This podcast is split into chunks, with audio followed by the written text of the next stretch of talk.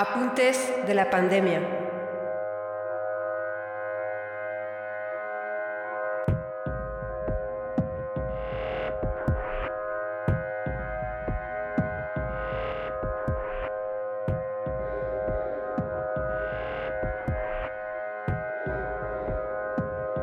Hoy es 30 de abril y tenemos una tarde nublada en Bruselas, Bélgica. Bienvenidos al último episodio de este podcast efímero de la revista Proceso de México.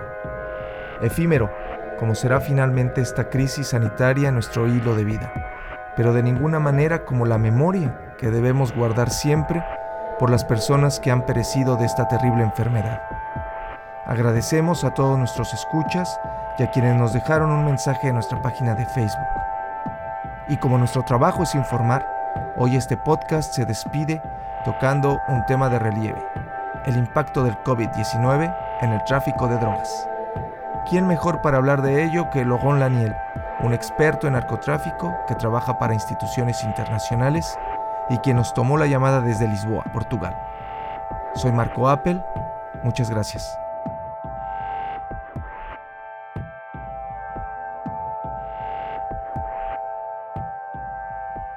Buenos días, Logon. Buenos días, Marco. Eh, tenemos el, eh, el, asunto del narcotráfico, un, un, tema bastante importante porque también el narcotráfico está afectado por el, uh, por el COVID-19. Leemos que los narcotraficantes pues eh, están teniendo problemas de abastecimiento, por ejemplo, de precursores, que el precio de las drogas se ha pues disparado y que la distribución en general a gran y pequeña escala pues tiene muchas complicaciones. Logón, ¿cómo, ¿cómo afecta al tráfico de drogas la situación actual de confinamiento y emergencia sanitaria? Bueno, yo creo que sí hay algunas eh, dificultades de abastecimiento, pero que tampoco están eh, todavía, digamos, tan graves para estos señores. Eh, yo creo que sí, primero porque existen stocks de productos y de precursores, y luego porque de todas formas el narcotráfico es un negocio que eh, sabe burlar las limitaciones, ¿no? Es su esencia es hacer llegar el producto a pesar de la prohibición. Entonces, en este en esta situación ahora del confinamiento, yo creo que eh, como utilizan además los transportes legales, digamos para el, el transporte transcontinental de drogas, como sería el caso de la cocaína, eh, no sé si son tan afectados. Viste que creo que ayer o antes de ayer eh, agarraron cuatro toneladas de cocaína en Vlissingen, en un puerto holandés, cuatro toneladas.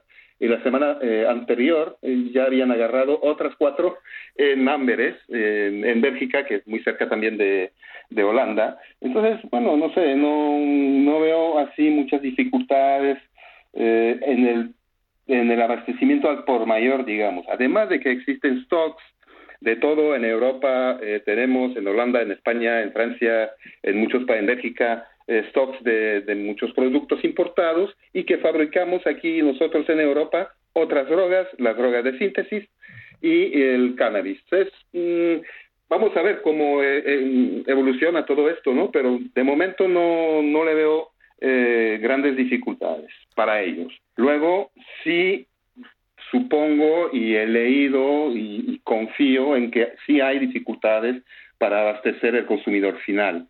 Pero esto ya es eh, otro tema, digamos, y también hay estrategias de adaptación. Ya este, se uberizan más los vendedores al por menor, al detalle de las drogas. Eh, quiere decir que se disfrazan de esos servicios que traen comida en casa o flores o lo que sea, eh, dependiendo de, las, de, la, de la dureza de las medidas de confinamiento también les afecta más o menos. En Francia el confinamiento es muy duro, eh, no puedes salir de tu casa si no, si no tienes un papel, etcétera, eh, es más complicado. En Portugal es mucho más relajado y, y en España de, también debe ser muy, muy duro. Y entonces eh, yo creo que dependiendo de los países la los problemas de abastecimiento de los consumidores varían, ¿no? Eh, en Francia, por, por, por, ejemplo, puedes salir a correr, ¿sí? A hacer el jogging, Entonces, este, supongo que ahora hay muchos dealers que son joggers, ¿no? Que, van, que van a entregar producto eh, eh, a casa de los, de los consumidores o cerca de sus casas en vez de esperarlos en puntos de ventas fijos. Eso me, me parece que va a ser una adaptación para el, comercio al por menor de, las drogas. Otro fenómeno que, que, nos llama mucho la atención es el eh, que en México, por ejemplo, los cárteles de la droga están entregando pues despensas a la, a la población. Eh, no lo esconden, además, ¿no? Aparece el, eh, la foto, la imagen del narcotraficante generoso, el nombre del, del cártel. Y en Italia, la mafia también tenemos información de que está concediendo préstamos a quienes están perdiendo pues su trabajo por la pandemia. ¿Cómo, ¿Cómo están sacando provecho de la situación estas organizaciones del crimen organizado ligadas a las drogas? Bueno, mira, yo creo que para ellos este, esta situación del COVID y del confinamiento y de la vulnerabilización, ah, digamos, eh, aún mayor de un sector o de sectores de la población, tanto en México como en Europa, eh, les, les beneficia. Digamos que es una oportunidad para ellos a, distintos niveles. Primero, como dijiste, este, se pueden lucir dentro de la población, ellos sí toman este, cuenta o, como se dice, eh, cuidan de las personas, les ayudan, les dan cosas eh, que el Estado eh, no les da. Y entonces, eh, bueno, en su, digamos, lucha para reconocimiento social y político, eso es una oportunidad para lucirse. ya lo vimos en Italia. Los únicos casos que conozco o que haya visto hasta ahora en la prensa es Italia y México. pero no dudo que en otros países también acontezcan, acontezcan situaciones así. Em, luego les beneficia porque cuanto mayor la pobreza y cuanto mayor la desesperación de la gente, porque no tiene plata para, porque no tiene trabajo, entonces en países como México, donde no sé, eh, un porcentaje altísimo de la población eh, vive al día es decir, que si no sale de su casa, no trabaja ese día y no cobra y no puede comprar de comer, en ese tipo de situaciones que se van a, prolongar, ¿no? Porque después del confinamiento, eh, si hay un después, eh, bueno, sabemos ya una crisis económica eh, que viene y que va a ser tremenda. Entonces, más reclutas para esos señores y, más oportunidades para, ah, para lucirse. Eh, van a poder contratar, digamos así, personas más vulnerables que antes, que van a ser dispuestas a hacer cosas más arriesgadas todavía que antes, etcétera. Entonces, este, yo, para mí, para ellos, mejor van a tener una mano de obra más barata y más este, dócil, digamos, ¿no?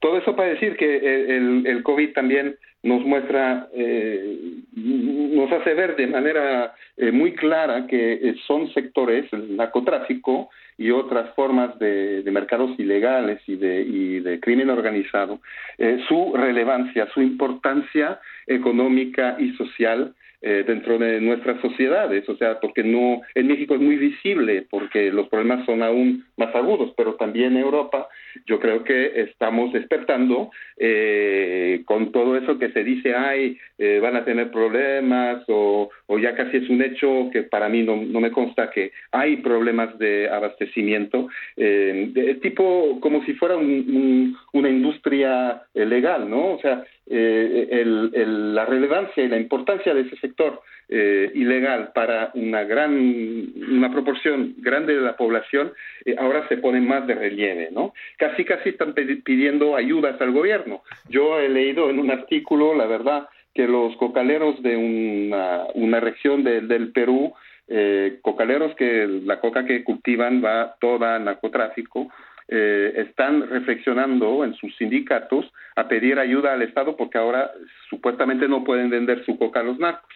Eh, y bueno, ves, este, lo que quiero decir es que eh, se hace más visible ese sector y nos hace tomar conciencia de que, pues, sin ellos muchas cosas pueden, pueden caer. En Francia hay comentarios sobre el hecho de que si no se puede abastecer de hachís a las banlieues a los suburbios pobres de París en particular, puede haber motines y, problemas en la calle y, y ya no ya se me va la palabra en español, no sé cómo se dice, pero riots, ¿no? porque la gente no va a ser tan sosegada si no pueden vender. Hay 400 mil personas que se estima están eh, dependiendo directamente del narcotráfico, todos los productos, eh, para vivir 400 mil. Eh, bueno, si estas personas de repente no, no son abastecidas y no pueden trabajar, a ver qué va a pasar, ya que viven en situaciones bastante complicadas. Entonces, eso debe ser un factor.